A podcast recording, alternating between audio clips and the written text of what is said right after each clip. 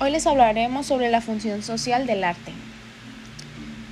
A continuación se presentarán algunos conceptos muy importantes.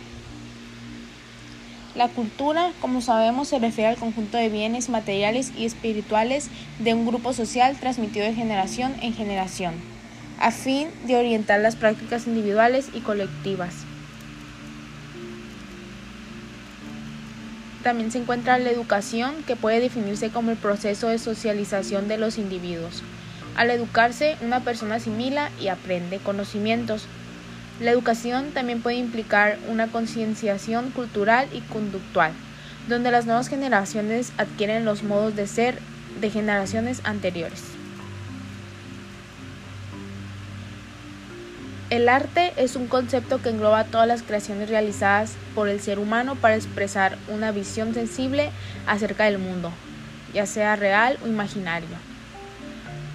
Estos se presentan mediante recursos plásticos, lingüísticos o sonoros. Lo que hace el arte nos permite expresar ideas, emociones, percepciones y sensaciones. La sociedad es un término que describe a un grupo de individuos marcados por una cultura en común, un cierto folclore y criterios compartidos que condicionan sus costumbres y estilo de vida que se relacionan entre sí.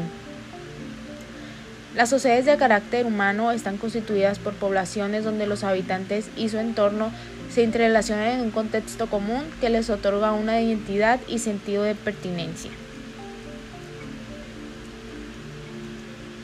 Estos han sido los conceptos